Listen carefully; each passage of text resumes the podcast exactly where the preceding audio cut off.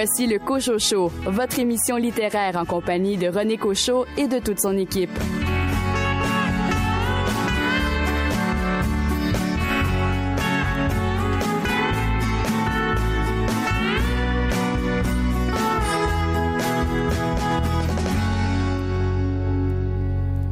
Bien bonjour tout le monde, ici René Cochot aux commandes de cette émission littéraire qui j'espère euh, vous plaît et à laquelle vous euh, vous attachez au fil euh, des ans.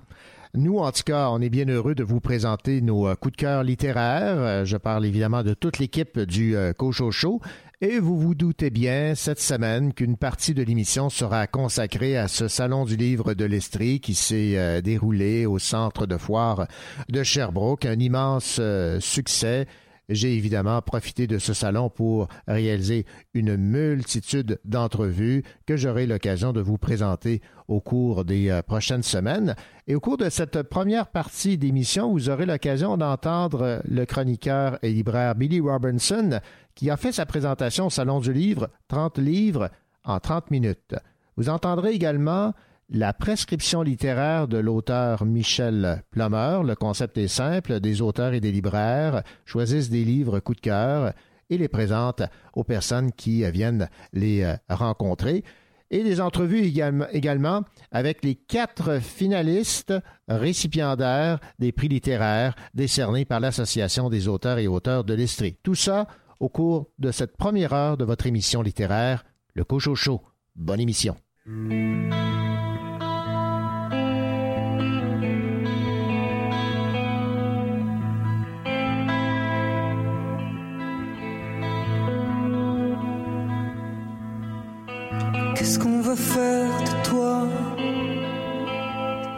Marches même pas droit. T'as l'allure de ton père, les cheveux en arrière. T'as pas l'air, t'as pas l'air, t'as pas l'air d'une femme. D'une femme. Où sont passés tes seins? Ta combrure de félin. Nourricière, tantôt putain vulgaire. Conduis-toi, conduis-toi, conduis-toi comme une femme. Comme une femme.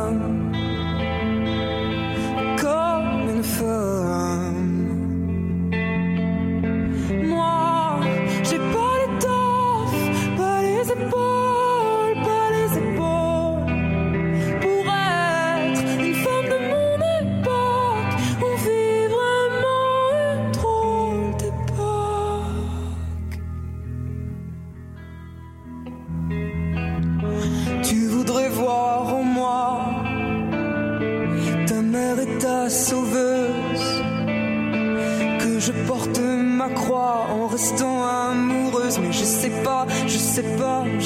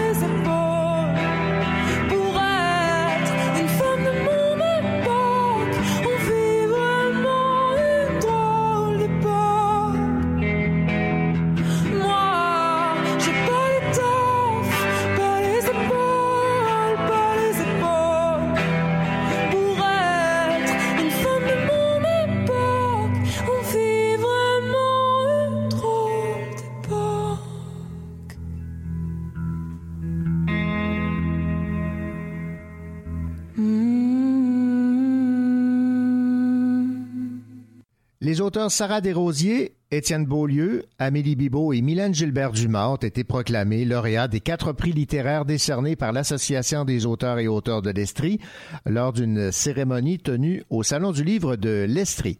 Le prix Alphonse Desjardins a été décerné à Étienne Beaulieu pour son essai La pomme et l'étoile, où est décrite la relation entre Osias Leduc et Paul-Émile Bordua.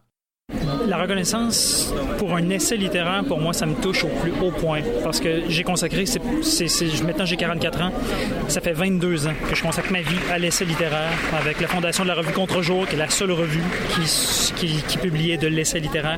Je dirige maintenant les éditions Nota Bene, qui s'occupent de l'essai littéraire aussi. Euh, j'ai fait partie de plein, plein de jurys pour l'essai. J'ai toujours essayé de tourner les choses en faveur des essayistes. Nous avons une tradition au Québec, et en particulier en Estrie, extrêmement forte de l'essai littéraire et qui est C'est là que ça me touche le plus.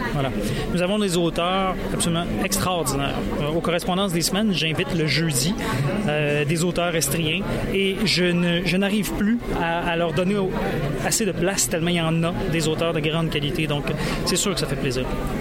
La romancière Mylène Gilbert-Dumas a pour sa part remporté le prix estrien de littérature grand public pour son thriller historique Le livre de Judith, où elle dévoile un épisode méconnu de la Seconde Guerre mondiale. Je suis super contente parce que parce que ça donne une belle reconnaissance. Puis effectivement, euh, la visibilité, elle est elle est euh, elle est pas pour les finalistes, elle est pour les gagnants. Alors euh, ça ça me donne une belle visibilité, ça me fait vraiment plaisir. Puis c'est pas pour mon livre, mais mais je vais dire pour moi, je les aime toutes mes livres. Alors j'ai un peu de misère à saisir qu'est-ce qui fait que les gens ont tant préféré, même chez mon éditeur. Hein, tout le monde tout le monde était vraiment passionné par ce livre-là. Puis moi j'ai dit bien candidement, j'ai dit à mon éditeur, j'ai travaillé aussi fort que pour les autres. Comment ça se fait que tout le monde s'excite avec celui-là. Mais oui, tout le monde s'excite avec celui-là. C'est très bien, c'est chouette. Puis ben, la visibilité du prix, c'est surtout que euh, à chaque fois qu'il va avoir des revues de presse maintenant, il va être mentionné. Alors pour un auteur, c'est très bon d'avoir euh, juste finaliste, ça, ça paraît pas. C'est vraiment le fait d'avoir eu le prix qui fait que euh, ça, va, ça va me suivre pendant un bon bout de temps. Ça me fait plaisir. Pour son roman Bon Chien, Sarah Desrosiers a remporté le prix Alfred Desrochers décerné à une œuvre de création littéraire c'est comme particulièrement euh, touchant puis euh, euh, énergisant, je dirais. Parce que, veut, veut pas, on commence à écrire, ben j'imagine qu'on a le sentiment de l'imposteur, je sais pas, peut-être pour les 20 premiers romans qu'on écrit. ça fait ça fait vraiment une petite tape dans le dos de, recevoir un prix. C'est vraiment, vraiment... ouais, énergisant, c'est le mot pour l'écriture à venir. En écrivant Bon Chien, qu'est-ce que... Quels étaient vos vos intentions? Quand vous vous êtes lancé dans l'écriture de ce roman-là? Je voulais parler du, désir de performance, du désir de, de, se projeter dans le regard des autres. mais je voulais que ce soit incarné dans, dans une histoire euh, très concrète puis simple puis justement, je voulais aller chercher l'aspect un peu universel de ce sentiment-là parce que je pense que vraiment tout le monde a ce sentiment-là de ne pas être assez pour les autres à un moment ou un autre de notre vie. Fait que c'était ça l'étincelle, je dirais. Ouais. Et en littérature jeunesse, c'est Amélie Bibot pour son roman Derrière le masque, tome 1, qui a été récompensé du prix Suzanne Pouliot Antoine Sirois. Ce livre traite d'intimidation. Oui, vraiment, je, suis honorée, en fait. C'est que mon éditeur voulait envoyer mon roman, puis je sais pas, je croyais pas tant à gagner un prix littéraire avec euh, un roman qui parle de lutte, avec un roman qui parle d'un sujet comme l'intimidation. Oui, euh, je le traite différemment, mais mon, mon œuvre dans ma tête n'est pas si littéraire que ça. Donc, d'avoir c'est comme une consécration un peu. C'est de, en fait, je le vois vraiment comme on me dit que je suis dans la bonne voie, puis que ce que je fais, ça a une valeur. C'est ça, c'est qu'on donne une valeur à ce que je fais. Moi, lui en donner, c'est sûr que j'aime ce que j'écris, mais après, ce qui se passe, on n'a plus le contrôle. Donc, c'est vraiment comme ça que je le vois. On, donne une valeur à, à, ce que je fais, puis on me dit que je suis à ma place. Alors, bravo à Sarah Desrosiers, Étienne Beaulieu, Amélie Bibot et Mylène Gilbert-Dumas proclamé lauréat des quatre prix littéraires décernés cette année par l'Association des auteurs et auteurs de l'Estrie.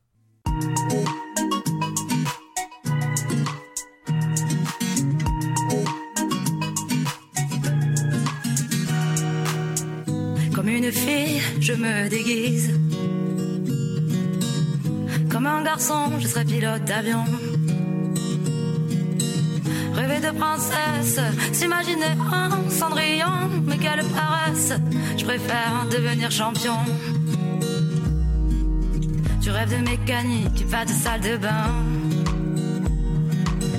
Quand on a l'éthique d'un fils d'un vrai gamin, comme une fille, comme un garçon, entre dans la file de la fille et du garçon, comme une fille, comme un garçon, rentre dans la file de la fille et du garçon. Comme une fille, je me déguise. Comme un garçon, je peux dire non. Se surprendre autrement. Une princesse dans un corps de champion. Comme un garçon un peu différent. Comme une fille un peu garçon. Comme une fille. Comme un garçon. Rentre dans la file de la fille et du garçon. Comme une fille. Comme un garçon. Rentre dans la file de la fille et du garçon.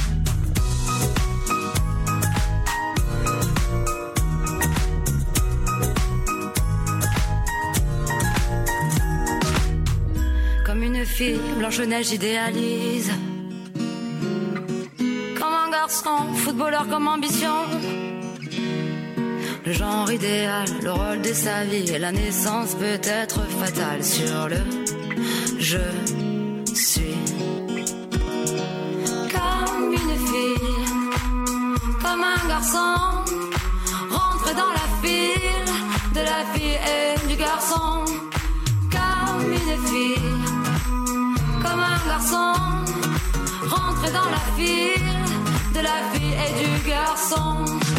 Comme une fille, je me déguise comme un garçon, rentre dans la file de la fille et du garçon.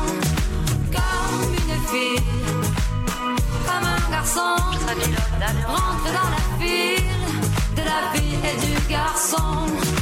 Comme une fille, je peux dire non. Comme un garçon, dans la file de la fille et du garçon.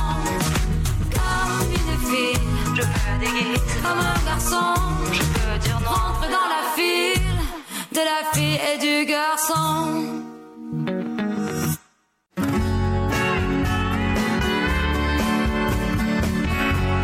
Vous écoutez le Cochot Show en compagnie de René Cochot et de toute son équipe.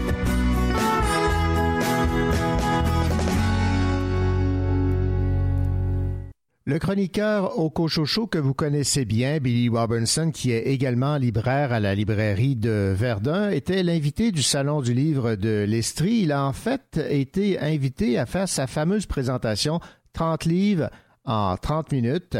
Billy qui euh, a plongé dans l'ensemble de ses lectures et qui a déterminé quels étaient les 30 livres incontournables que nous devions lire de l'ensemble de la littérature québécoise. Alors voici euh, un extrait dans un premier temps de sa présentation et par la suite l'entrevue qu'il m'a accordée.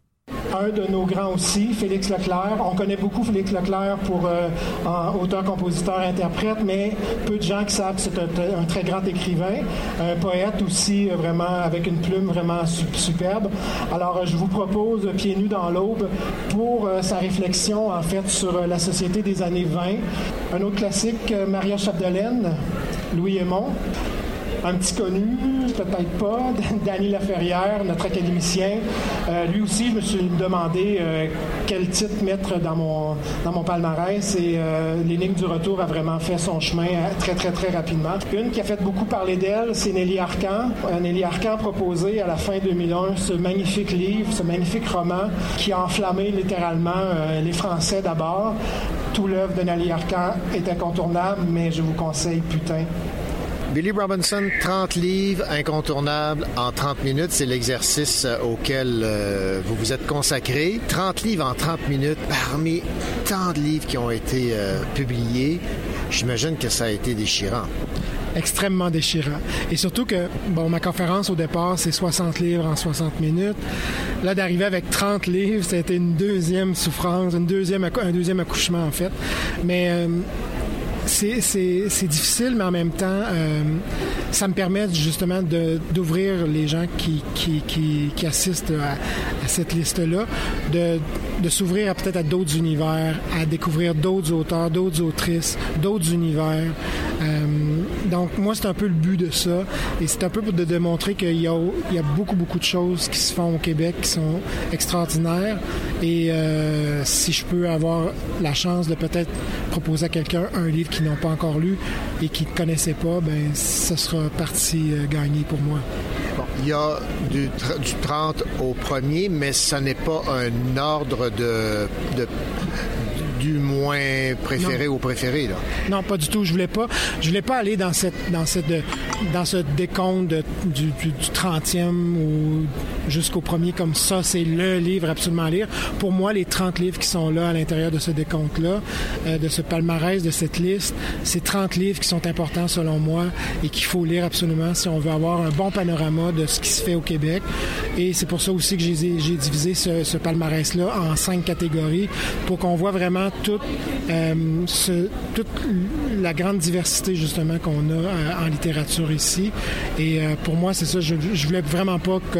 Je, me vois mal placé de faire un décompte de ça, c'est le livre absolument à lire, absolument... je pense que les 30 livres, ces 30 livres-là sont à lire dans, votre vie. Est-ce que vous vous étiez fixé comme objectif de prendre un livre par époque? Est-ce que vous vous, étiez donné des, règles à suivre quand même? En fait, je me suis rendu compte que tout bonnement, c'est arrivé. J'ai, pas nécessairement, je voulais vraiment euh, couvrir toutes les périodes possibles. Euh, bien sûr, au départ, euh, il y avait beaucoup des classiques, les incontournables, les Maria Chapdelaine et, les, les, les, autres livres de, de cette temple-là. Mais je pense que ce qui était important, c'était aussi de voir qu'est-ce qui se faisait aussi récemment, qu'est-ce qui s'est fait récemment, euh, qu'est-ce qui, selon moi, va passer l'époque du temps aussi, l'épreuve du temps? Donc, euh, ça s'est fait tout bonnement, euh, vraiment en, essayant plusieurs, plusieurs façons, plusieurs listes, plusieurs façons de démontrer ce, palmarès-là. Et je pense que ça a vraiment pris sa place lorsque j'ai décidé de les faire par catégorie. Et là, j'ai réalisé effectivement que je couvrais quand même euh, du très très loin, les années 20, les années 30 jusqu'à aujourd'hui. Donc, euh, je pense que c'est important de, démontrer que y, a, oui, il y a nos classiques qui sont vraiment incontournables, mais il y a aussi aujourd'hui, il y a des choses qu'il faut absolument lire euh, avant de mourir. Et ces livres qui, évidemment, sont contemporains, qui n'ont pas la, notoriété des livres qui les, précèdent, comme L'âme rapaillée, prenons un exemple, ou Maria Chapdelaine si vous aviez, quand vous allez à, refaire l'exercice dans 20 ans, mettons, vous êtes convaincu que ces livres-là vont demeurer dans la liste? Oui, totalement. Je pense que je pense que tous ces livres-là euh, sont, selon moi, ont des bases qui sont euh, intemporelles. Euh, tous ces livres-là plus contemporains. Euh, quand je pense à, Christian Gay-Poliquin, euh, son roman Le poids de la neige, pour moi, c'est un, je pense, c'est la base de son œuvre. Ce qu'il va faire après, ce qu'il va nous montrer, qui va, qui va, son talent qu'il va qu'il démontre déjà, il est là. C'est un talent brut. David Goudreau, c'est la même chose. Je, je, parle de la bête dans, dans, dans, dans ma liste mais j'aurais pu mettre son, dernier. Je vais probablement mettre son livre qui va faire pareil dans cinq ans. Mais l'œuvre de David Goudreau, déjà, il est il a sa place. Et comme tous les autres que j'ai mis dans, cette liste-là, euh, les plus contemporains, comme les, classiques, bien entendu, mais les, les contemporains, je pense qu'ils ont, euh, euh, par leur qualité, par leur originalité, par leur, euh, leur regard sur la société d'aujourd'hui. Euh, je, me je me rendais compte que souvent ça parlait de, de, notre société aujourd'hui, même si ça se passait dans, dans, dans, le passé. Il y avait vraiment des choses, il y a des, il y a des, il y a des, des textes, il y a des mots, il y a des phrases, il y a des, des, des paragraphes complets qui sont vraiment des reflets de notre société d'aujourd'hui. Donc pour moi, ça fait, c'est ce qui démontre qu'ils vont, que ça va durer, euh, que ça va passer l'épreuve du temps. évidemment, quand on se lance dans un tel exercice, on est conscient qu'il y a des gens qui vont dire, ben oui, mais tel livre aurait dû être là. Pourquoi cet auteur-là, qui est un, grand auteur, ne, se retrouve pas? Euh, vous êtes prêt à vous défendre? Totalement. Puis je défends, je défends cette liste-là parce que pour moi, c'est vraiment une porte, une porte vers l'imaginaire québécois. Euh, il y en a plein de livres que que, j'aurais pu mettre. Ma première liste avait au-dessus de 200 titres. Donc, euh, il faut toujours faire des choix. C'est toujours des choix. Puis, au fil du temps, je, fais ma conférence dans, différentes bibliothèques. Puis, il y a des livres qui, se déplacent. Il y en a d'autres qui se rajoutent. je pense que ça va tout le temps évoluer. Je pense que c'est ça aussi la beauté de notre littérature, c'est qu'on découvre encore des choses. Il y en a encore à découvrir. Il y en a plein que j'ai pas lus. Il y a des classiques que j'ai pas lus. Mais ce qui est important pour moi, c'est que les 60 ou les 30 livres qui étaient dans cette liste-là, c'est les 60 ou les 30 livres, je les avais lus. Et pour moi, c'est c'est un, un c'est un recueil en fait de mes, de mes connaissances, mais aussi de mes influences, euh, mes collègues libraires, mes collègues bibliothécaires, mes amis auteurs, mes amis autrices, euh, les, les, gens du milieu. C'est tous ces livres-là qui m'ont été mis dans les mains ou qu'on m'a parlé. Ben, je les ai tous lus et ils, ont, ils font tous partie de cette liste-là et, et, je l'assume complètement. Puis je pense aussi que l'idée, c'est pas nécessairement de OK, prenez cette liste-là, puis c'est absolument ces livres-là qu'il faut lire dans la vie, mais selon moi, si vous vous ouvrez à l'univers de ces auteurs-là, ben vous allez pouvoir euh, peut-être découvrir autre chose, puis c'est le but de cette liste-là, en fait. Merci, Billy.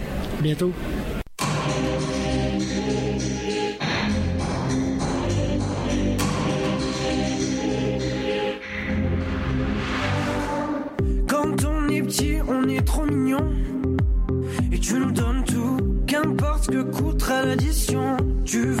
Sourire sur nos joues, rien à donner et tout à prendre, rien à compter et rien à rendre. Oh, oh, oh. Et tu nous donnes iPhone, tablette à 10 ans. Ta sueur, ta peine, ça te rassure de voir que ton enfant ne manque de rien. Mais on grandit, on se rend compte c'est pas sûr que tu nous dis, c'est la peur, la panique. On est seul face à la nuit. Tu te demandes où on va. À ce moment-là, tu veux savoir ce que font les jeunes. Ils.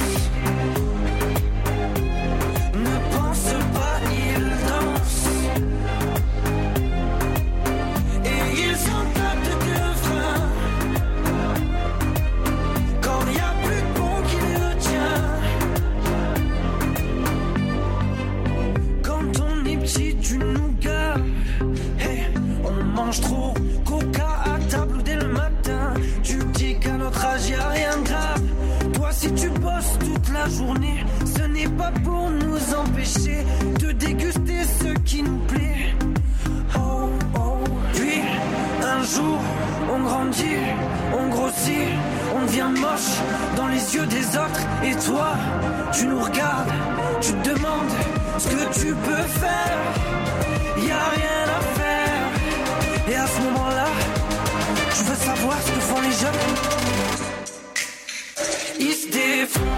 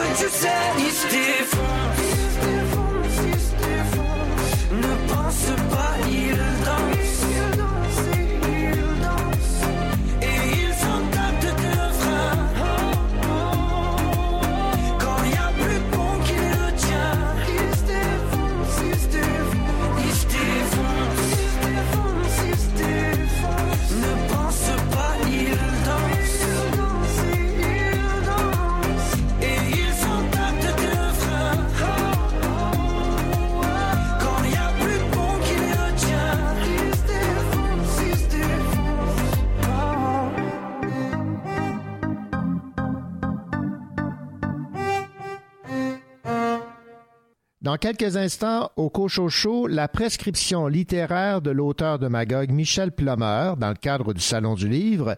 Des libraires et des auteurs étaient invités à placer sur une table des livres coup de cœur, des livres que ces personnes aimeraient qu'on découvre et qu'on lise.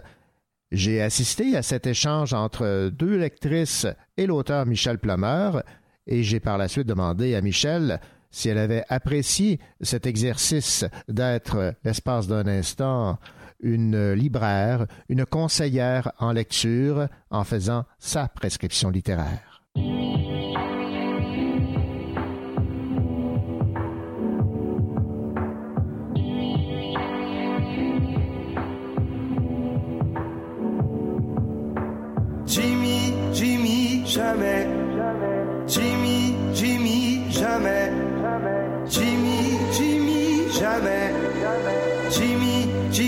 Jamais. Je n'aurais pensé que l'on serait si proche. J'ai pas bien vu l'été, la neige était précoce. J'ai pas mal remonté mes dimanches à la torche. Déchiffrant tes textos qu'avaient bien trop d'accroches. Fini par être accro. Je tente même le divorce. Mon manteau sur le dos, des gouttes de sang en poche, des coups devant cette porte. T'amènes une sorte de beau. Je n'oublie jamais le coche pour soigner mes bobos.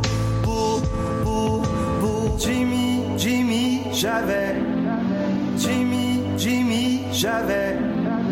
Jimmy, Jimmy, j'avais. Jimmy, Jimmy, j'avais, j'avais trop peu de force pour encore résister. Tu arrivé le torse, gonflé comme un guerrier, avec ton audace folle, ton petit sourire en biais. Tu viens comme pour me sauver, surtout me délivrer, ce qui sent encore le chaud de ton intimité. J'étais tout excité par ce paquet épais T'en as toujours assez, tant pis si ça me fait les traits. De toute façon, je te rappellerai. Mais, mais, mais, Jimmy, Jimmy, j'avoue. Jimmy, Jimmy, j'avoue. Jimmy, Jimmy, j'avoue.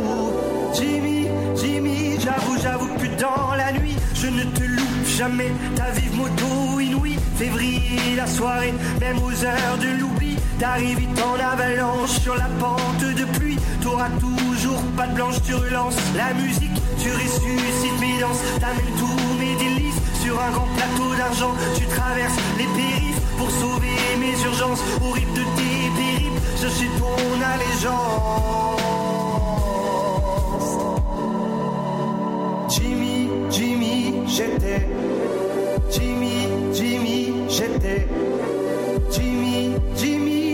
Jimmy, Jimmy, j'étais. J'étais, beaucoup trop deck. Je pensais que t'allais traîner. Je m'imaginais tandem. T'es passé comme tempête. T'empêches toujours la fête dans ma cage d'escalier. Ton doux parfum des ailes. Oui, je le reconnaîtrais parmi toutes ces paillettes que tu laisses s'envoler. Que peut-être même tu perds avec d'autres condamnés. T'inquiète pas, je te surveille combien je t'attendrai? T'es déjà dans mes veines. Moi, je te veux dans mes plaies.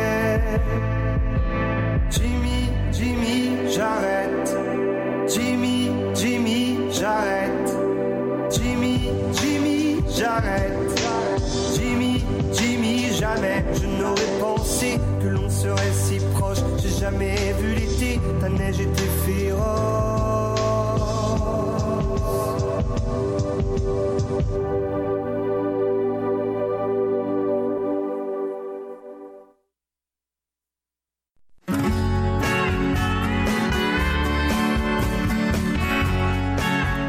écoutez le Cochocho en compagnie de René Cochot, votre rendez-vous littéraire.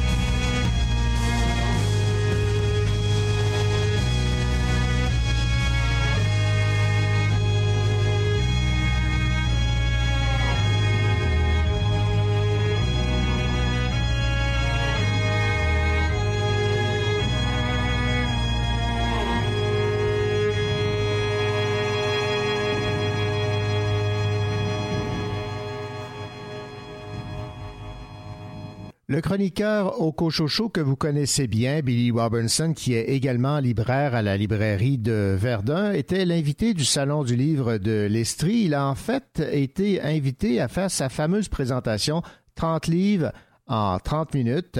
Billy qui euh, a plongé dans l'ensemble de ses lectures et qui a déterminé quels étaient les 30 livres incontournables que nous devions lire de l'ensemble de la littérature québécoise. Alors voici euh, un extrait dans un premier temps de sa présentation et par la suite l'entrevue qu'il m'a accordée. Un de nos grands aussi, Félix Leclerc. On connaît beaucoup Félix Leclerc pour euh, auteur, compositeur, interprète, mais peu de gens qui savent que c'est un, très grand écrivain, un poète aussi, euh, vraiment avec une plume vraiment su- superbe. Alors, je vous propose Pieds nus dans l'aube pour euh, sa réflexion, en fait, sur la société des années 20.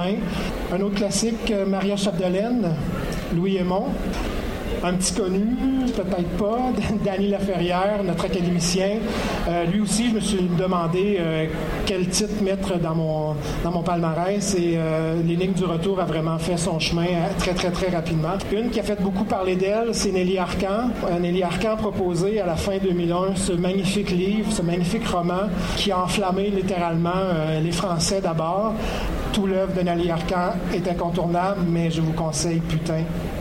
Billy Robinson, 30 livres incontournables en 30 minutes, c'est l'exercice euh, auquel euh, vous vous êtes consacré. 30 livres en 30 minutes, parmi tant de livres qui ont été euh, publiés, j'imagine que ça a été déchirant.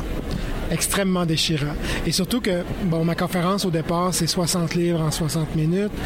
Là, d'arriver avec 30 livres, c'était une deuxième souffrance, une deuxième, un deuxième accouchement, en fait.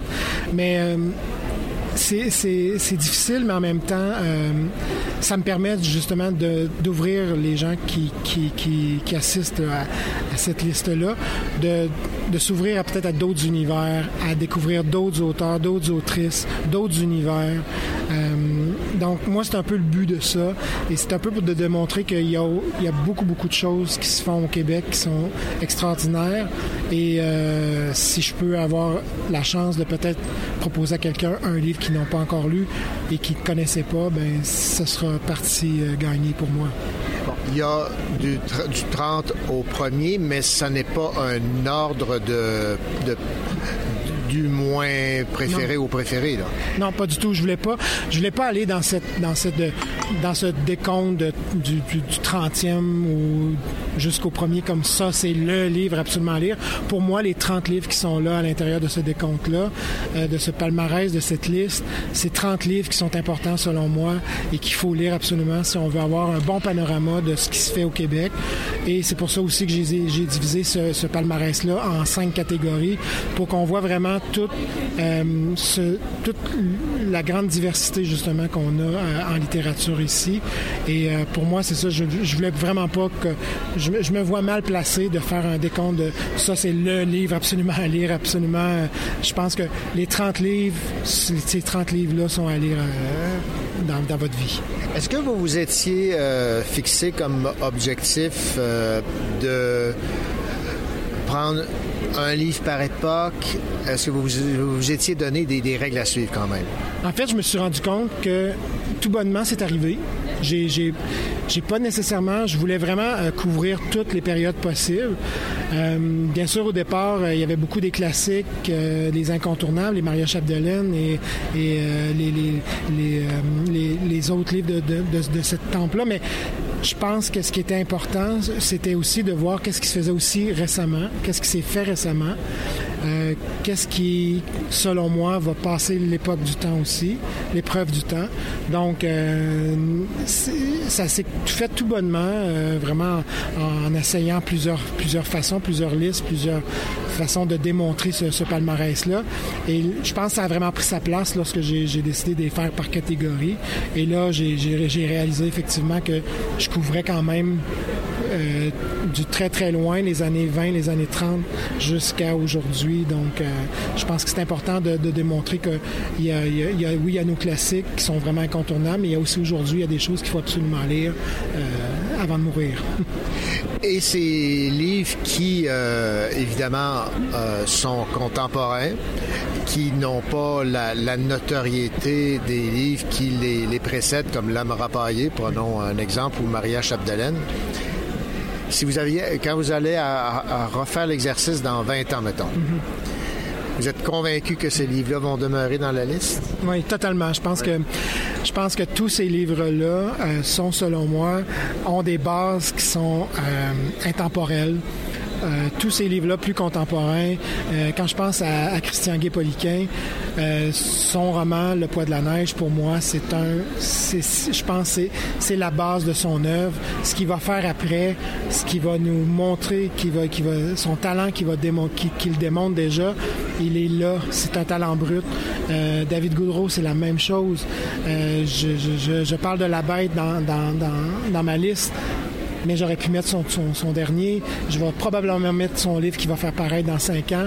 Mais l'œuvre de David Goudreau, déjà, il est il a sa place et comme tous les autres que j'ai mis dans, cette liste-là, euh, les plus contemporains, comme les, classiques bien entendu, mais les, les contemporains, je pense qu'ils ont, euh, euh, par leur qualité, par leur originalité, par leur, euh, leur regard sur la société d'aujourd'hui, euh, je, me je me rendais compte que souvent ça parlait de, de, notre société aujourd'hui, même si ça se passait dans, dans, dans le passé, il y avait vraiment des choses, il y a des, il y a des, il y a des, des textes, il y a des mots, il y a des phrases, il y a des, des, des, paragraphes complets qui sont vraiment des reflets de notre société d'aujourd'hui.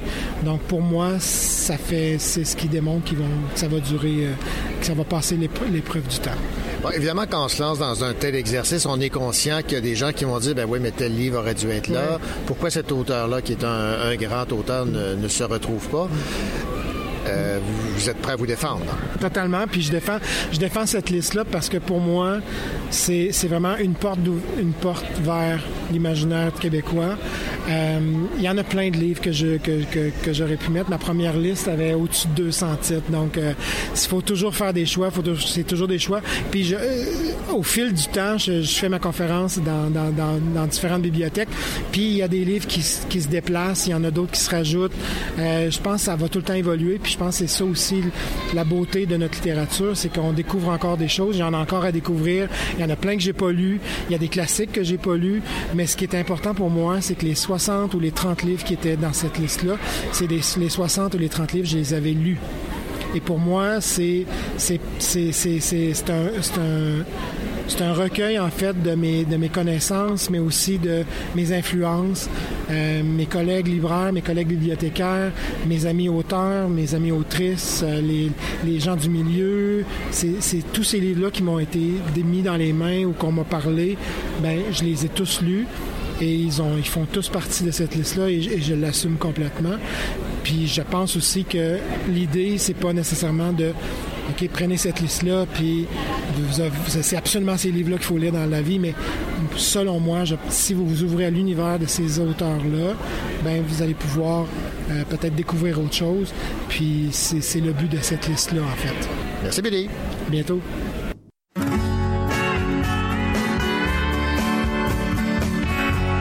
Vous écoutez le Cochocho en compagnie de René Cochot et de toute son équipe.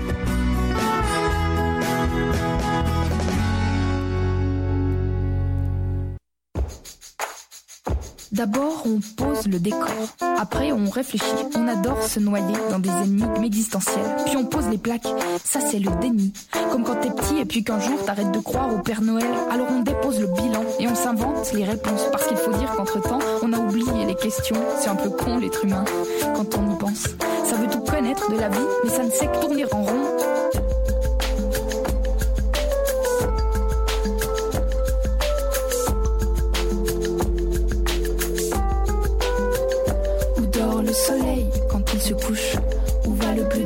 Lorsque la nuit tombe.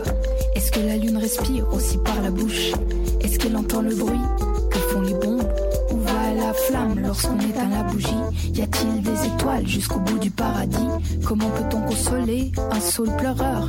Est-ce qu'il est en larmes lorsqu'il est en fleurs? On s'en fout, tais-toi, ça change rien, arrête de poser des questions bêtes. On s'en fout, tais-toi, ça change rien, arrête de vouloir tout savoir, laisse dormir. Est-ce que l'éternité peut devenir un quotidien? Est-ce que des gens sont payés pour chercher l'aiguille dans le foin? Est-ce que le temps est plus souple sur les montres molles? Peut-on arrêter des comètes en plein vol? Quel est le synonyme du mot synonyme Que mime un mime lorsqu'il mime un mime? Est-ce que les baisers meurent? Quand l'amour s'en va Est-ce que l'eau de vie est plus concrète que l'au-delà? Si une perle naît d'un caillou dans une coquille, est-ce qu'un printemps éclos d'un mois de mai dans une jonquille? Est-ce qu'un secret résulte d'un tabou dans une cachotterie? Les excuses proviennent-elles d'un contre-coup que l'on oublie? Combien se vend la peau de l'ours qui est encore vivant? S'ils vont éteint les petits feux, pourquoi est-ce qu'ils ravivent les grands? Un sommeil lourd est-il un échantillon de morts Les sans-abri ont-ils vraiment des prénoms à coucher dehors? On s'en fout, tais-toi, ça change rien, arrête. Tais-toi, tais-toi, tais-toi, arrête. Tais-toi, on s'en fout, tais-toi, arrête de poser des questions bêtes, bêtes, bêtes, bêtes. À quoi penser le mec qui a inventé les flingues? Pourquoi les gens les plus puissants sont toujours les plus dingues. Est-ce que les gauchers passent l'arme à droite? Est-ce que ce sont les larmes qui ne coulent pas qui rendent nos mains moites Est-ce que c'est Murphy qui a voté la loi des séries Le sexisme existerait-il s'il n'y avait pas de filles Est-ce que les blagues des chauves peuvent être tirées par les cheveux Pourquoi on dit pas un grand beaucoup alors qu'on dit un petit peu, Le lait est-il raciste envers le café noir Ça change rien. S'il y a des fautes dans le dictionnaire, comment on fait pour le savoir s'en fout. Le fruit du hasard, est-ce qu'il est comestible Est-il absurde de désirer l'impossible Si un perdu, c'est 10 de retrouver. Peut-on nous indiquer à quelle adresse il faut aller chercher Est-ce que les oiseaux couchent cachés dans les nuages Que raconte l'histoire du livre pour tourner la page On s'en fout, fou, fou. T'es, t'es, t'es fou. T'es, t'es, t'es toi. T'es, t'es, t'es bête, bête, fou, bête, fou. Bête, bête, fou, bête, fou. Laisse dormir ta tête. Euh, pardon, je. T'es pas sûr de tout comprendre. T'es, t'es, t'es toi. Vous pouvez répéter la question Bête, bête, fou, bête, fou. Vous pouvez répéter la question Bête, fou, bête, fou. Valérie Chevalier et Andréane Gauthier signent aux éditions Urtuvise l'ouvrage Créatrice, 30 portraits de Québécoises inspirantes. Découvrez des femmes passionnées œuvrant dans des milieux artistiques variés. Leur rapport particulier à la création est capté en mots et en images par Valérie Chevalier et Andréane Gauthier, qui vous ouvrent ainsi une fenêtre intime sur leur vie, dans leur espace de travail, dans leur tête et dans leur cœur. Laissez-vous imprégner et inspirer par ces femmes d'exception que sont, entre autres, Isabelle Boulay, Christine Beaulieu, Mélanie Demers, Mélissa Desormeaux-Poulain, Sylvie Drapeau, Virginie Fortin, Kim Gingras, Magali Lépine-Blondeau, Sophie Lorrain, Safia Nolin, pour ne nommer que celle-là. Voici l'entrevue que m'a accordée Valérie Chevalier, qui signe les textes et qui a réalisé des entrevues avec ces femmes inspirantes. Bonjour Valérie. Bonjour. Valérie, l'idée originale de ces 30 portraits de Québécoises inspirantes vient d'où? Euh, elle vient de, mon envie de, parler un peu de cette portion-là de la vie des artistes qu'on connaît moins en tant que spectateur.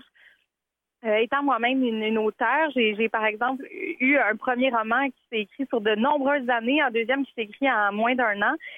J'ai été curieuse de savoir si tous les artistes traversaient ce même genre de fluctuation dans la création.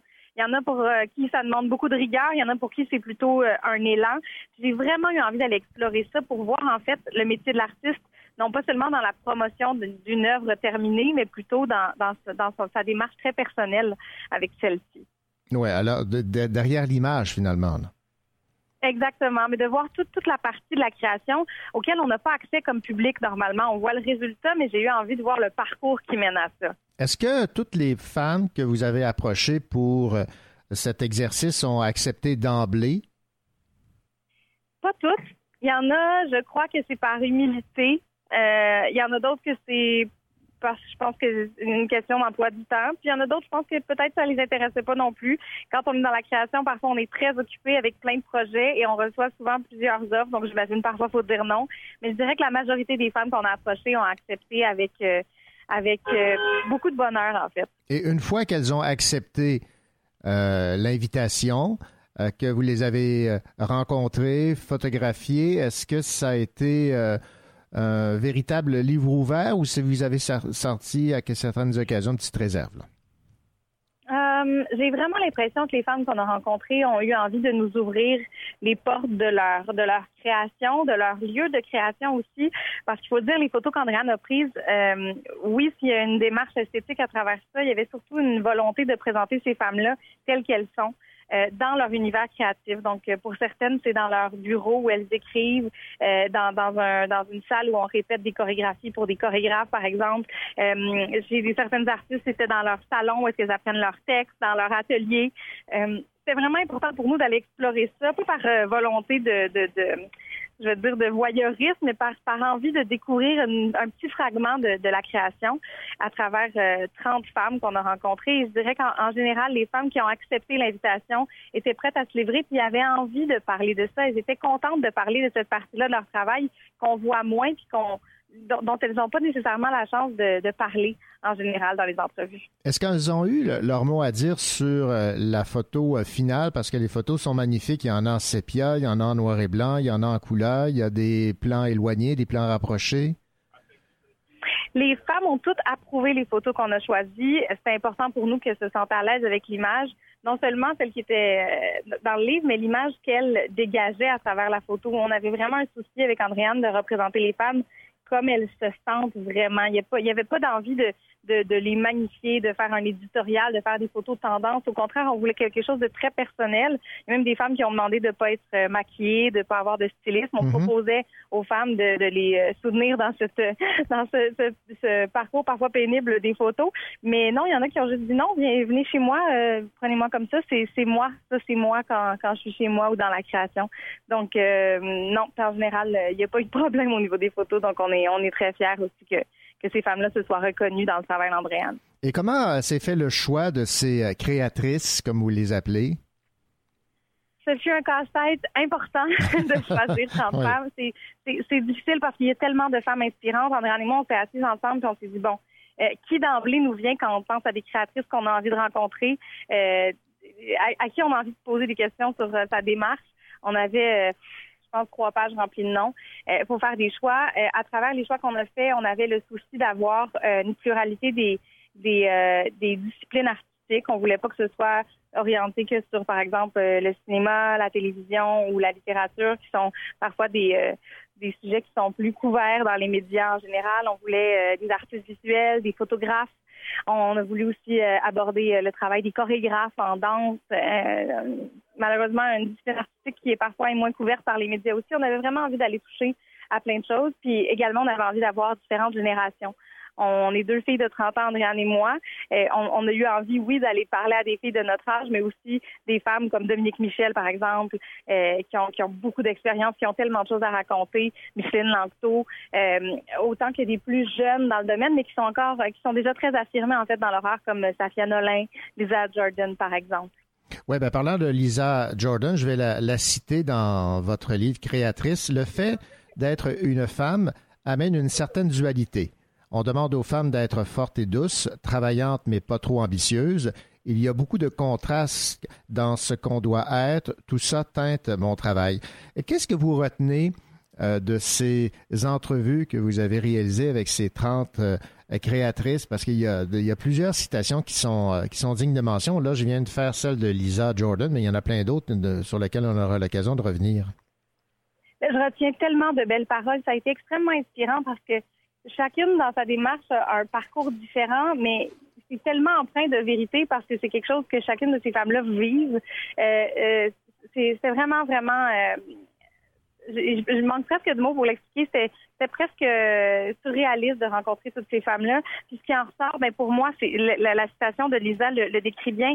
C'est la dualité entre le côté forte et le côté vulnérable et sensible que ça prend pour être une artiste parce qu'il faut être près de ses émotions, il faut arriver à quelque chose de très personnel et authentique pour que notre œuvre fonctionne puis touche les gens. Mais d'un autre côté, ça nous demande aussi d'être fort, d'être solide, d'être capable de, se démarquer dans un domaine, de se démarquer dans les médias, puis d'essayer de faire sa place.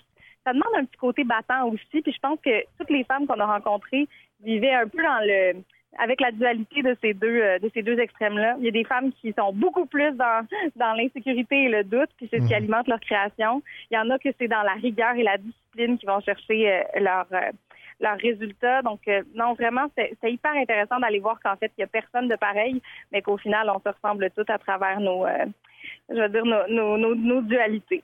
Je vais citer ici Mélissa Desormeaux-Poulain qui dit Il faut que ce soit crédible, ce que l'on fait. Il y a aussi des moments où j'oublie que je suis en train de jouer, où je suis vraiment capable de me laisser euh, aller. Euh, elles se sont vraiment livrées à vous, là. Vraiment. Puis en fait, c'était assez particulier les rencontres. On savait, André et moi, qu'on allait vivre de beaux moments en allant rencontrer ces femmes-là. Mais je pense qu'on n'avait pas euh, on n'avait pas idée à quel point ce serait des moments précieux et personnels. Euh, il y a plusieurs de ces femmes-là que j'avais jamais rencontrées. Et, et, pourtant, dès le moment où on s'est assis ensemble, je ne sais pas si c'est par la volonté de, de, de, de parler d'une créatrice à une autre, parce que j'étais arrivée avec une idée, un concept que moi j'avais eu, puis dans ma création, ça mettait à l'honneur la leur, en fait. Donc, il y avait vraiment un dialogue intéressant sur la création, puis sur l'élan que ça demande pour euh, se lancer dans, dans un métier artistique. Euh, je pense qu'Andréane aussi, qui est une artiste, euh, et même les filles qui étaient avec nous, on avait Mélanie Larivière comme styliste, euh, Alexia Bayarjon, Anaïs Côté qui était là pour les mises en beauté aussi. On, se retrouvait entre filles à jaser de création et c'était vraiment des moments de grâce. Ouais. Est-ce que vous vous êtes reconnu quand Sylvie Drapeau a dit il y en a que ça rebute de voir arriver une petite nouvelle? Quand j'étais jeune, je croyais que c'est parce qu'elle n'était pas fine. Maintenant, je sais que c'est parce qu'elle n'avait pas confiance en elle. Vraiment c'est drôle parce que oui, cette, cette citation-là m'a beaucoup parlé. Puis je pense qu'il y a toutes sortes de façons d'aborder la compétition. Il y en a qui commencent en étant militants, en étant euh, compétitifs, puis il y en a qui arrivent juste en disant ben moi, voici ce que j'ai à offrir. Puis ben si ça vous plaît, prenez-le, puis sinon, ben tant pis. Je viens pas pour euh, je viens pas pour euh, tasser personne j'ai trouvé ça très, très intéressant ce qu'elle disait parce que c'est vrai que euh, il y en a qui se sentent menacés quand il y a du talent près d'eux, mais au contraire, à travers le livre, j'ai senti vraiment une belle euh, euh, je sais pas si c'est camaraderie, mais une sororité en tout cas qui fait que entre filles, oui, il y a des fois de la compétition, mais il y a aussi du support, puis une envie de s'élever entre femmes. Ça aussi, je l'ai beaucoup senti à travers les entrevues que j'ai faites. Ça m'a, donné espoir, ça m'a rassuré en fait sur l'envie de, de voir les autres réussir en fait. Euh, indépendamment de notre propre réussite personnelle. Moi, il y a Kim Gingras qui dit J'ai réalisé très rapidement que je devais m'aimer avec mes défauts et mes qualités parce que dans l'industrie dans laquelle je suis, si tu ne t'aimes pas, tu vas te faire manger toute crue. C'est vrai, ça? Ah, je pense que dans le domaine de la danse, c'est très, très difficile euh, parce que c'est beaucoup sur l'image, sur le corps. Mhm. Être une femme, c'est pas toujours facile. Euh, puis là, je parle des femmes, mais en fait, il y a plein d'hommes qui vont se reconnaître là-dedans. L'image physique est, de, je dirais, de nos jours vraiment mise de l'avant. Euh, puis c'est drôle, je vais faire une petite parenthèse pour dire Christine, Christine Brouillette en parlait d'ailleurs. Elle disait, je sais pas si mot passant euh, ou Victor Hugo aurait été cool sur Internet, aurait eu beaucoup de likes, aurait eu, euh, aurait été populaire. Ouais. Euh, c'est intéressant de parler de ça parce qu'aujourd'hui, la création, la, la commercialisation de la création passe beaucoup par le marketing, la popularité, les réseaux sociaux. Donc, euh, c'est hyper intéressant euh, de- de- d'aborder la question de l'image. Puis en danse, je pense que le, le, le- corps, comme c'est l'outil travail euh, qui doit être façonné, euh, oui, est créé par des gens, mais doit être façonné par de l'entraînement et du travail. Je pense que dans ce milieu-là, c'est particulièrement euh, cruel et ingrat, euh, le jugement des autres, beaucoup sur l'image. Puis Kim le dit bien, il y a Lydia Bouchard qui en parle également, en danse, c'est vraiment un souci important d'avoir une image qui colle à un certain standard. Je pense qu'on essaie de se détacher de ça, mais même à travers la danse aujourd'hui, je pense qu'il y a encore une volonté de coller à l'image de la danseuse ou la ballerine élancée, mince, douce, souriante. Donc oui, c'est sûr que si t'es pas solide dans ta tête, dans ton corps, ça peut être vraiment difficile de faire sa place. Alors, c'est euh, Créatrice, publié chez euh, Urtubise, 30 portraits de Québécoises inspirantes, signé euh, Valérie Chevalier avec les photos de Andréane euh, Gauthier. Merci beaucoup, Valérie Chevalier, pour euh, cette entrevue et euh, surtout pour ce magnifique ouvrage que vous nous euh, proposez. C'est moi qui vous remercie. Bonne journée. Merci, au revoir.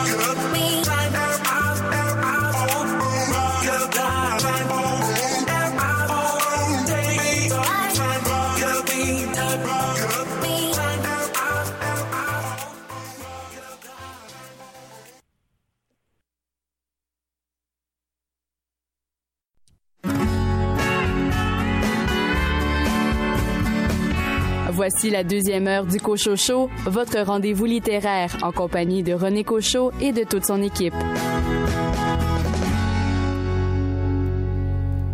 Au cours des 60 prochaines minutes, vous aurez l'occasion de découvrir les nouveautés en librairie, les recommandations de lecture jeunesse de Ariane Régnier reliées à la fête de l'Halloween. Vous saurez également qui Sonia Sarfati aimerait rencontrer comme auteur, que cette personne soit morte ou décédée, afin de discuter euh, littérature avec elle. Et Billy Robinson parle d'un livre, La balançoire de Jasmin, publié chez Mémoire d'Encrier. Bonne deuxième heure. Que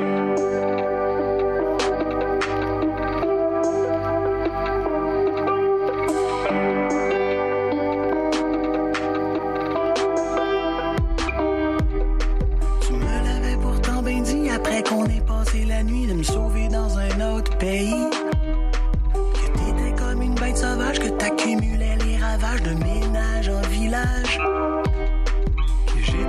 Que j'étais pour broyer ma vie. Tu m'avais averti. Mais t'étais ben trop belle, pis moi vraiment broyer ma vie. La dernière fois c'est quand j'étais petit. Le lendemain c'est belle, ça c'est tout effacé de ma tête. Il me restait juste ma date de fête. On s'est collé encore pour le meilleur et pour le pire. On est parti sur une chire. Tes pieds à côté sur une lâche, le soleil qui voulait ta face, Wow, oh, traite à ma place.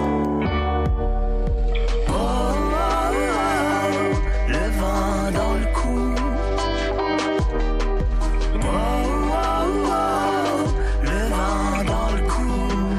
Il est main tout partout. Il aurait suffi de presque rien, à peine quelques blessures de moins pour qu'on fasse des bébés tout plein de l'hypnose m'a fait voir toute la vie en rose, me fait croire à l'osmose. Trop vieux pour ces games-là, normalement j'y voyais à 100 pas. Mais là, c'est arrivé tout bas.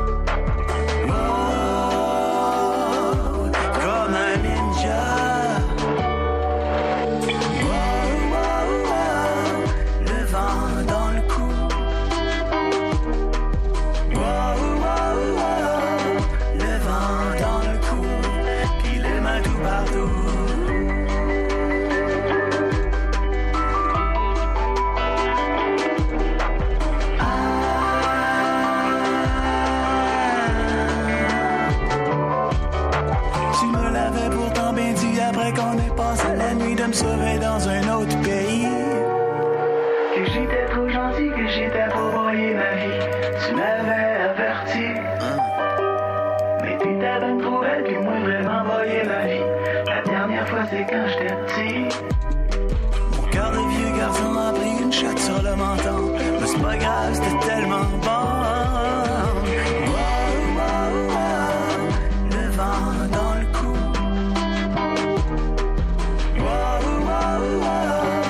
Le vent dans le cou. Puis les mains tout partout. Le vent dans le cou. Le vent dans le cou. Puis les mains tout partout.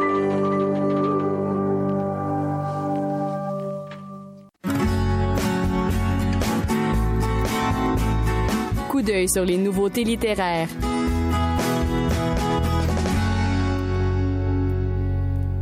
Parmi les nouveautés qui retiennent notre attention, évidemment, comment passer sous silence cette nouveauté tant attendue de Margaret Atwood, Les Testaments, la suite évidemment de La Servante écarlate. Autre nouveauté, Le désarroi du vieil Hubert aux éditions Leméac de André Hamel, Leslie et Coco de Marie Demers aux éditions Urtubise, Naomi Klein nous arrive avec un essai qui a pour titre La Maison brûle plaidoyer pour un New Deal vert aux éditions euh, Luxe. Jacques Savoie, aux éditions du Boréal, nous propose hashtag Maria. On va écouter le directeur littéraire des éditions du Boréal, Jean Bernier, nous parler de cette nouveauté. Comme vous savez, Jacques Savoie est romancier. Ben, c'est un retour aussi euh, au bercail pour Jacques Savoie, qui avait commencé sa carrière de, de romancier au Boréal.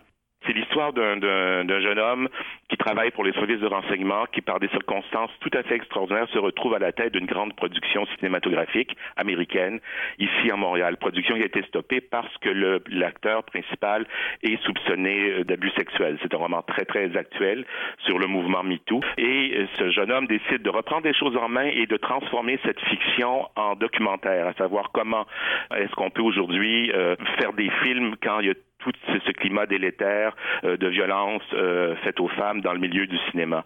C'est vraiment un cri de défense pour les femmes euh, dans, dans le monde du cinéma, avec tout ce mouvement MeToo. Et, et ce qui ressort bien de, du roman de Savoie, c'est que euh, on fait beaucoup de bruit autour de ces événements, mais on n'en fait encore pas assez dans la mesure où le, la justice est toujours pas du côté des femmes. Donc un roman à la fois écrit de façon très fantaisiste à la manière Savoie, mais également avec un sujet très sérieux. Et cette Maria du titre, hashtag Maria, c'est Maria Schneider, qui était l'actrice qui avait joué dans le dernier tango à Paris de Bertolucci et qui avait été violée pendant le tournage même du film. On l'a appris après par euh, Marlon Brando. Donc c'est, c'est à cette Maria-là que, que le, le livre est dédié. Voilà, c'était Jean Bernier qui parlait de cette nouveauté de Jacques Savoie, hashtag Maria. Autre livre qui retient notre attention, nouvellement arrivé en librairie, de Henri Lessard aux éditions de l'Interligne, Grève des anges, un recueil de nouvelles dont nous parle l'agente de communication Lisanne Rowe Leblanc. Oui, déjà le titre, hein, on, on est attiré par ce grève des anges.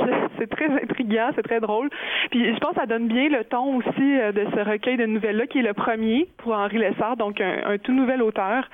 Euh, c'est un, je pense que ce qu'on appelle maintenant, c'est un, un short story cycle.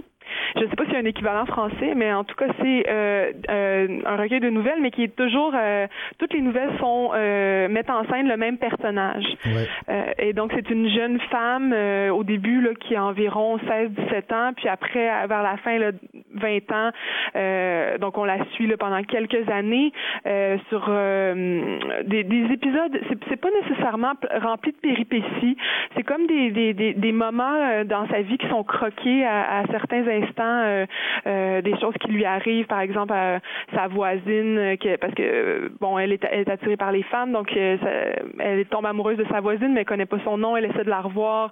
à un moment, on la voit aussi quand elle est plus jeune, elle a un problème de bégaiement, donc comment comment elle vit ça, comment elle s'en sort. Donc c'est des situations des fois assez quotidiennes, mais racontées de façon tellement inventive, d'une belle plume. on, on, rit, on sourit. sais, c'est très très satisfaisant intellectuellement si je peux dire, parce que le, style est érudit et recherché. Euh, puis le personnage, ben, on, s'attache complètement. Elle est, névrosée, euh, mais en même temps adorable. Puis c'est, elle a toujours des drôles, des réflexions très drôles.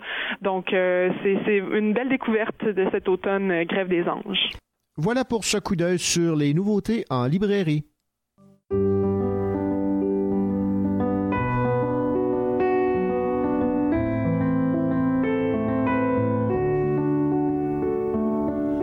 Reste là, ne bouge pas, le temps que la beauté se fige, le temps d'apaiser les vertiges que nos corps nous infligent. Dans la moiteur de la chambre, dans le silence de l'abandon, essayez de se persuader que ce n'était pas si bon.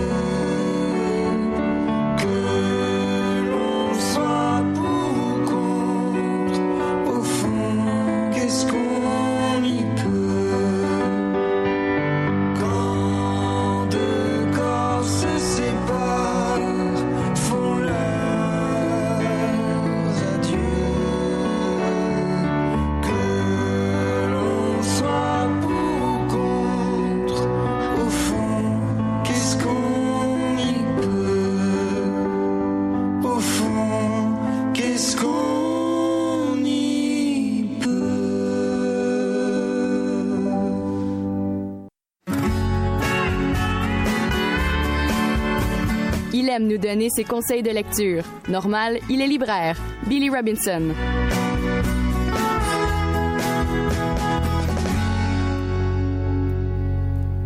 Bien le bonjour, Billy Robinson. Bonjour, René. Billy, évidemment, on aime ça découvrir de nouveaux auteurs, de nouvelles plumes. Et euh, c'est le cas du livre dont vous nous parlez euh, cette semaine. Il s'appelle euh, Ashmad Dani Ramadan. Et vous allez nous parler d'un livre, en fait c'est une traduction, La balançoire de Jasmin, publié chez Mémoire d'Encrier. Peut-être nous situer dans, un premier temps qui est cet auteur, là, Ashmad Dani Ramadan? Oui, alors un grand coup de cœur pour ce jeune homme né en 84. Euh, Ashman Dani Ramadan est romancier, conférencier, il est chroniqueur aussi. C'est un militant pour la cause des réfugiés homosexuels, entre autres. D'abord exilé du Liban, euh, il s'est installé à Vancouver en 2014 et euh, après deux nouvelles de recueil publiées en arabe, il publie son premier roman en anglais, The Close Line Swing et qui est maintenant euh, qui a été traduit euh, en hébreu et qui arrive ces jours-ci là chez Mémoire d'Encrier sous le magnifique titre La balançoire de Jasmin. Une euh, traduction signée Caroline Lavoie. Oui, merveilleuse traduction en passant, merci de le souligner, parce que ce magnifique roman euh, raconte en fait euh, l'épopée d'un couple amoureux qui porte malheureusement les stigmates d'une Syrie déchirée euh, par la guerre. Alors ils vont se retrouver euh, à, à, Vancouver et jusqu'au jour où la mort va frapper à la porte et si l'un accepte son sort, l'autre devra lui raconter plutôt des histoires pour le garder en vie. Donc un peu à l'image là, des mille et une nuits, euh, Ashman Dani Ramadan raconte en fait cette histoire euh, d'amour magnifique qui est en train de, mourir. Et ils ont un peu une conversation à trois avec la mort justement, et pour un peu euh, un peu rendre la chose peut-être plus agréable si, si c'est possible. Le narrateur, jamais nommé, va en fait lui raconter leur histoire à eux, les rencontres qu'ils ont faites au fil des ans un peu sous le sous le format des contes Émile et une nuit et c'est entrecoupé de leur euh, vie au quotidien ici à Vancouver, euh, leurs premiers souvenirs, leurs premiers émois, c'est d'une c'est poétique, c'est magnifique, c'est d'un beau lyrisme.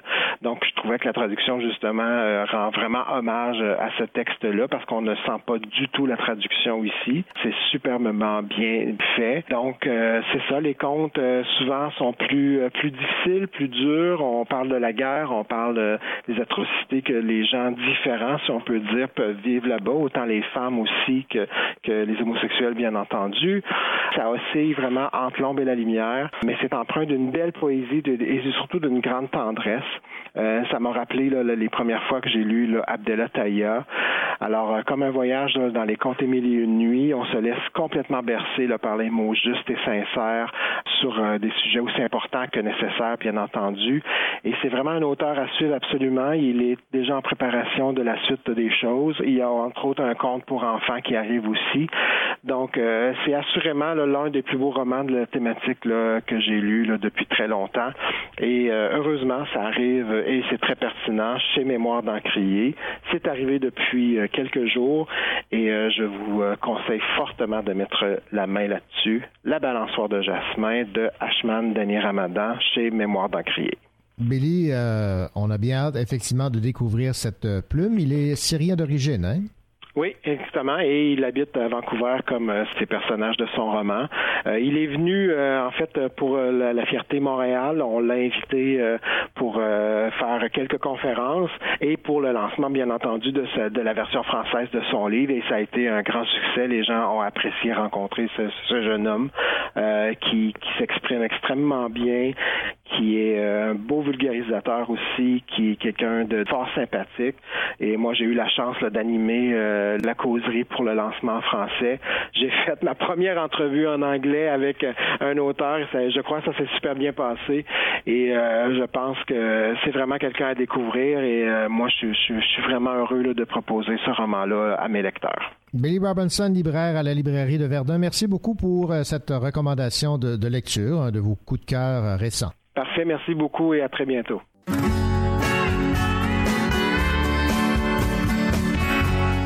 Vous écoutez le Cocho Show en compagnie de René Cocho et de toute son équipe.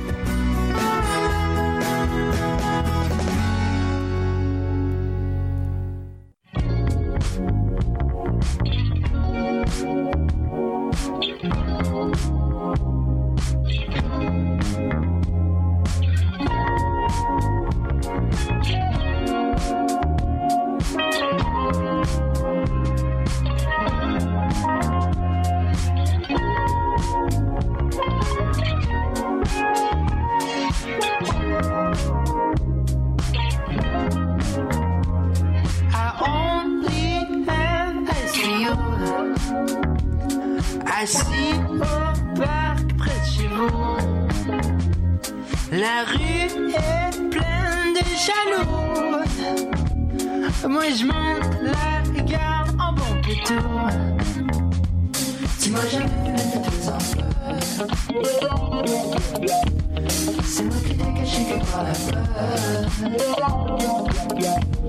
Tu m'as jamais mettre tes enfants. C'est moi qui t'ai caché quelque part là-bas.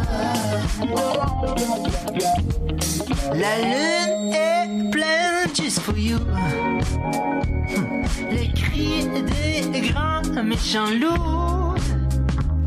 Des balles d'argent, c'est ce que je shoot. Que j'envoie un se à ton cou.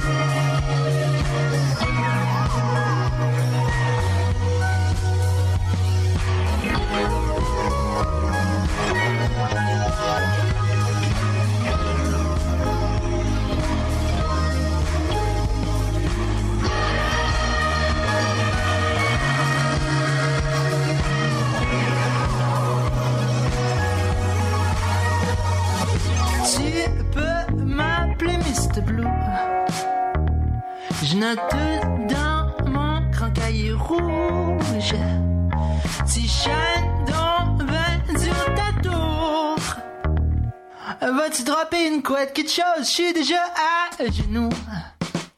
C'est moi qui qui prend la place.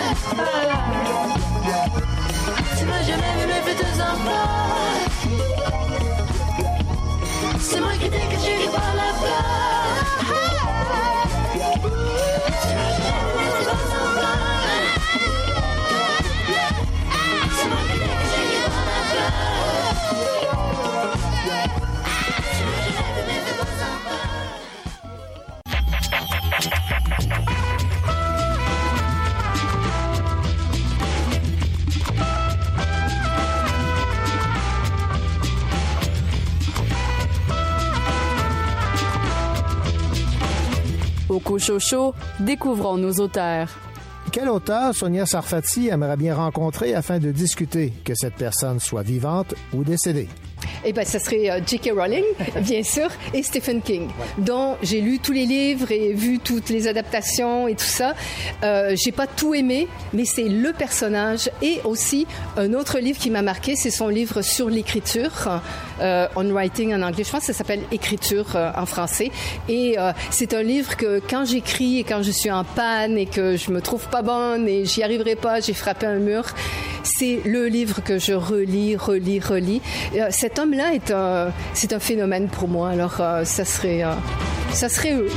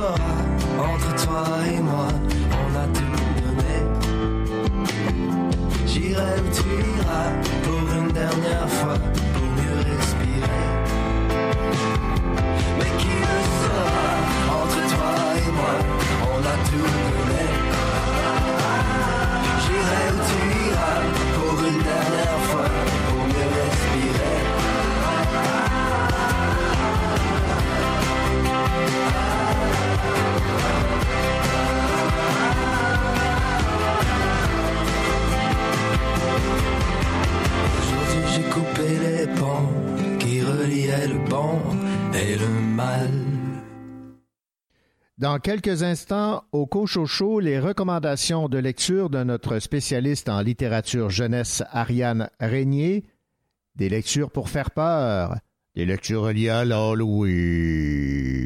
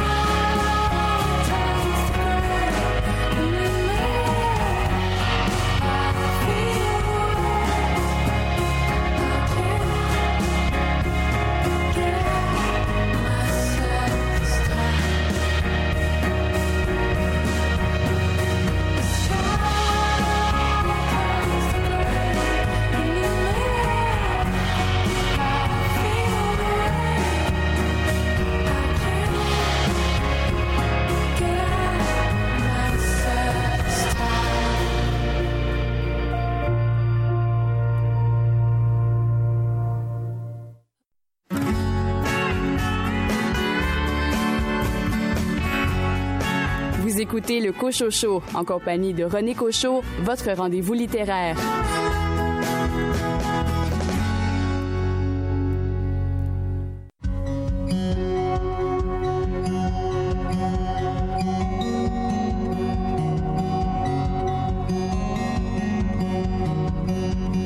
Entre ceux qui dorment debout et ceux qui rêvent d'éveiller.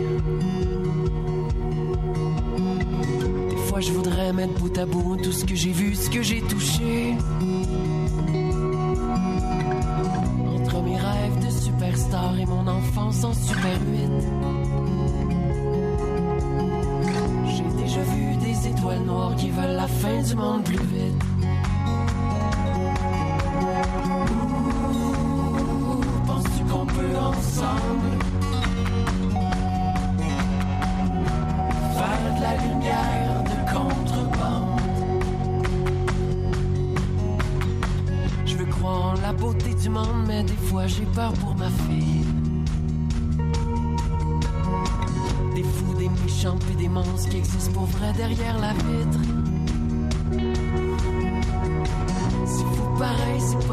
de grandir dans un monde jetable.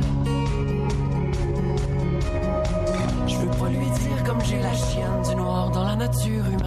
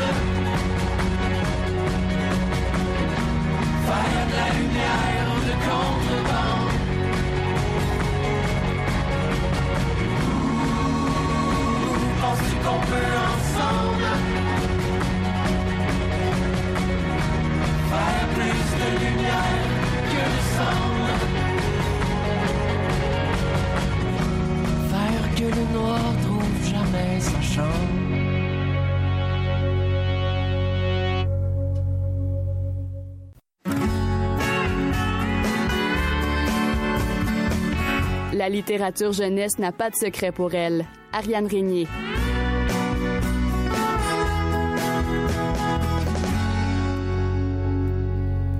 Ariane Régnier, bibliothécaire et surtout membre de l'escouade des super-héros du livre à la commission scolaire Val-des-Serres, cette semaine des livres jeunesse ayant pour thème l'Halloween. Oui, je me suis dit justement avec euh, cette magnifique fête euh, qui arrive euh, très bientôt, que la plupart des enfants adorent et que la plupart des adultes aiment aussi, je me suis dit pourquoi pas euh, des romans justement pour les trois cycles, premier, deuxième et troisième, qui font soit un peu peur, soit beaucoup peur pour les plus vieux. Ça dépend toujours euh, du niveau de sensibilité de l'enfant.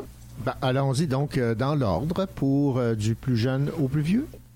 Oui, donc euh, pour les plus jeunes, au premier cycle, pour les enfants à partir de 5 ans, on a une magnifique petite collection de romans première lecture qui s'intitule Les Fanfans.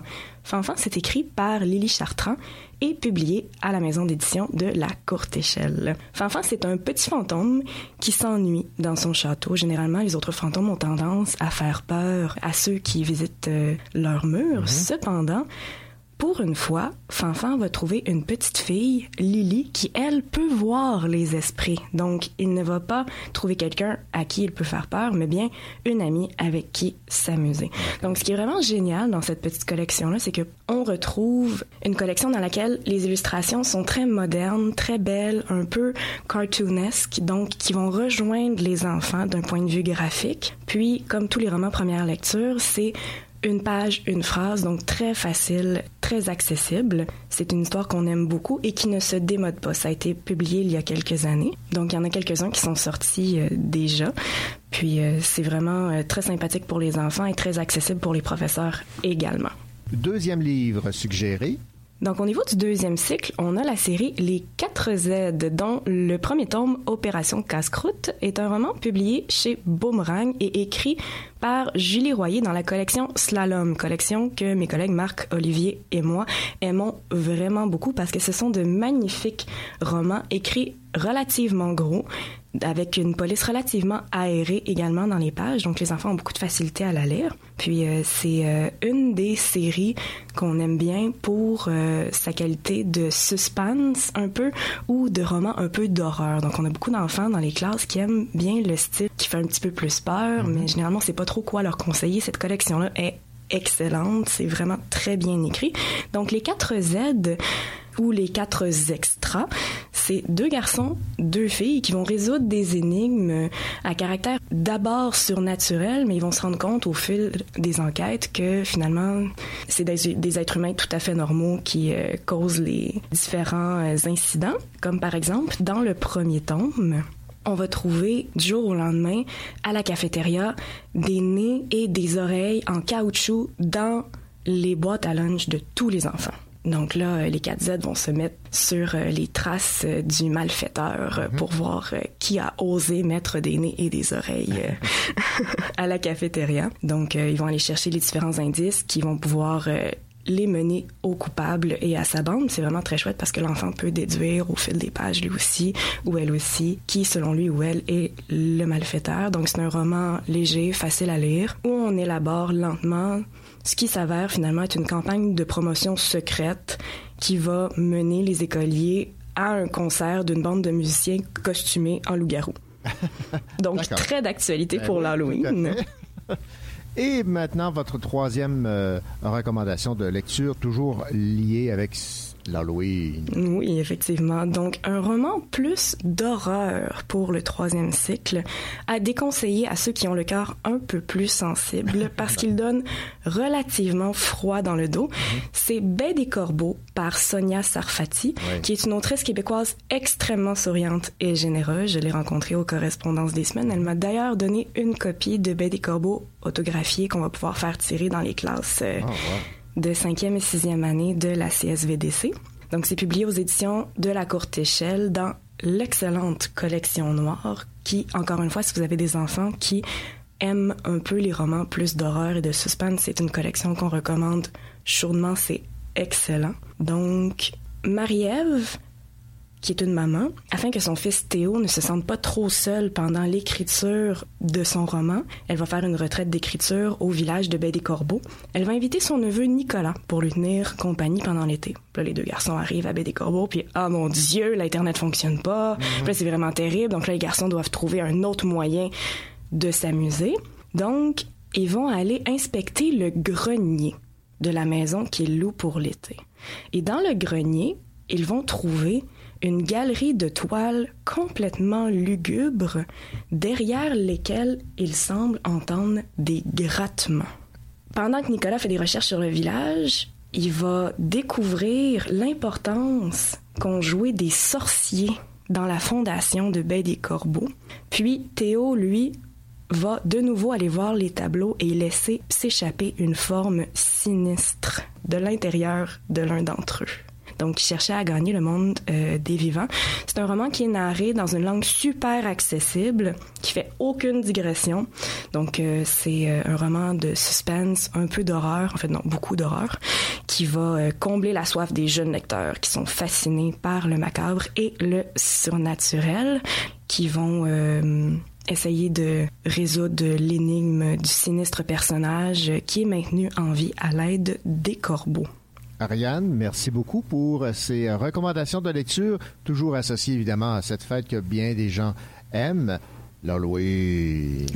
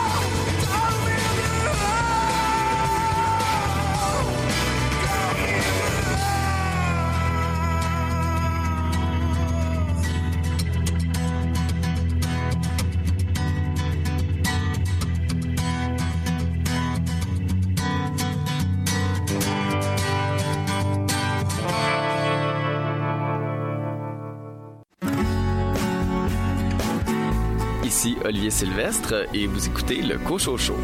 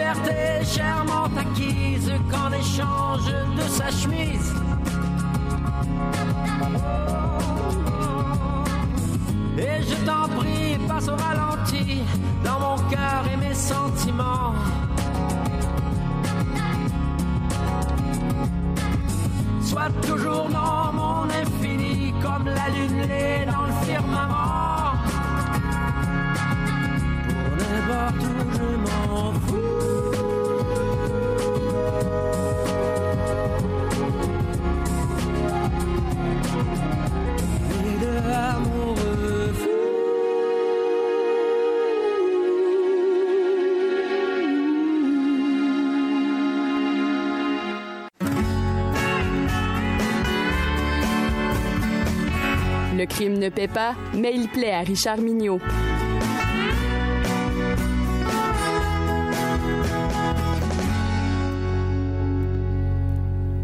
Richard Mignot, il y a des auteurs de romans policiers qui nous frappent plus que d'autres et c'est le cas de R.G. Ellery. On va parler du euh, nouveau roman de cet auteur, Le chant de l'assassin. Je ne sais pas si c'est le cas pour vous, mais pour moi, là, ça fait partie de mes préférés.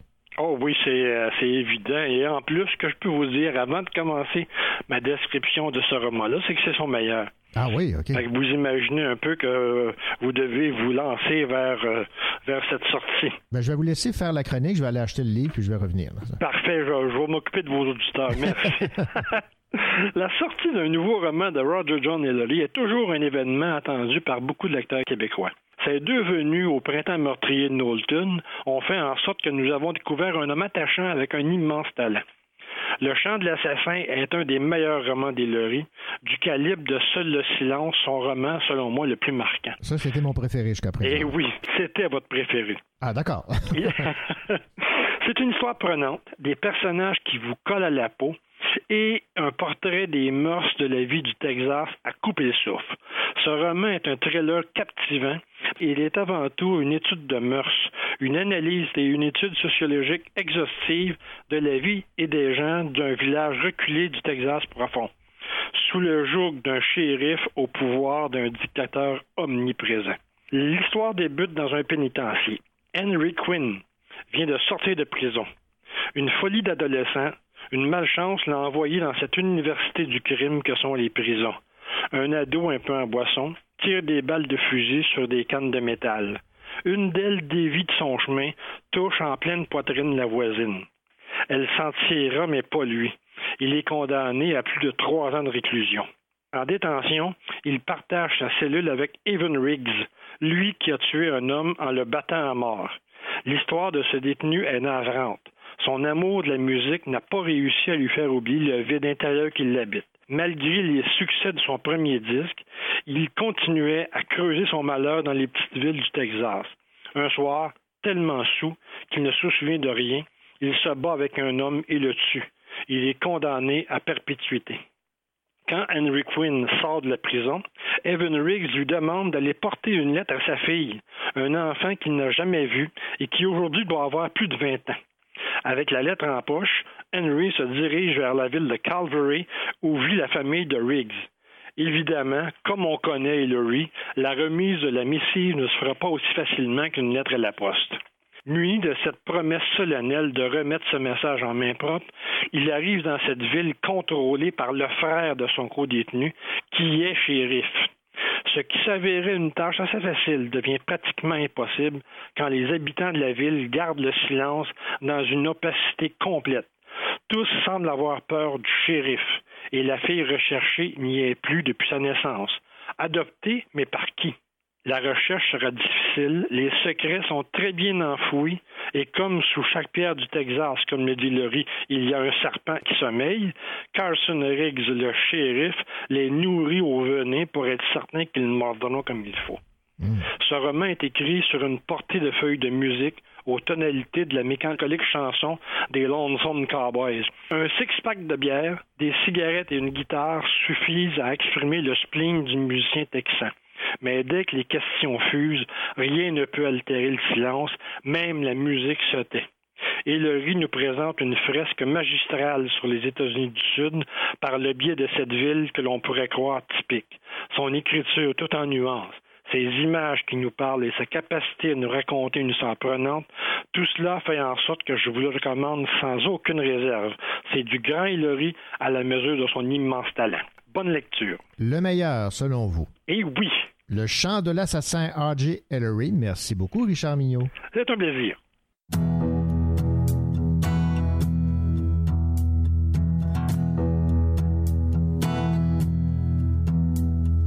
Le vent fera craquer les branches, la brume viendra dans sa robe blanche. Il y aura des feuilles partout couchées sur les cailloux. Octobre tiendra sa revanche. Le soleil sortira à peine. Nos corps se cacheront sous des bouts de laine. Perdu dans tes foulards, tu croiseras le soir octobre endormi aux fontaines.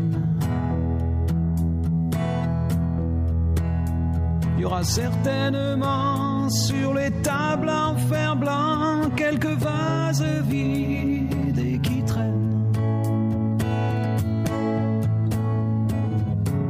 Et des nuages pris aux antennes. Je t'offrirai des fleurs et des nappes en couleur pour ne pas qu'octobre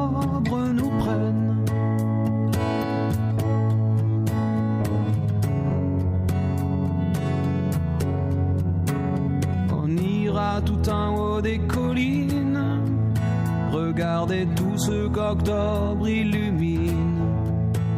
Mes mains sur tes cheveux, des écharpes pour deux devant le monde qui s'incline.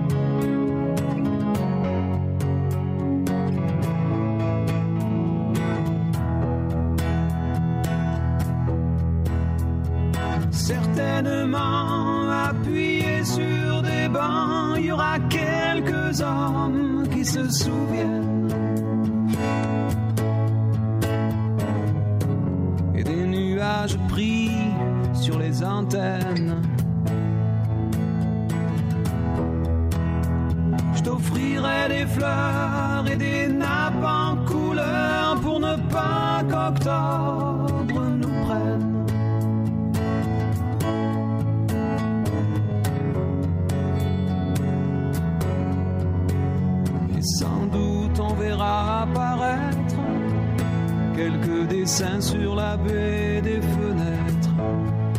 Vous, vous jouerez dehors comme les enfants du Nord. Octobre restera peut-être.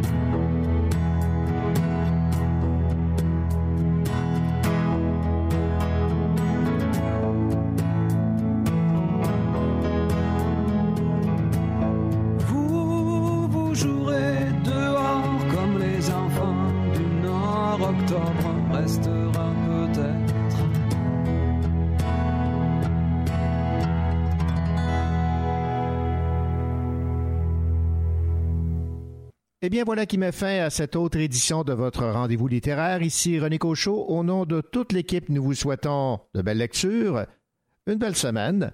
Et on vous rappelle également que si vous avez raté une chronique, une entrevue, ou que vous avez le goût de réécouter des chroniques ou des entrevues, rappelez-vous, le Cochot Show est maintenant en balado. Allez, au revoir, à la semaine prochaine.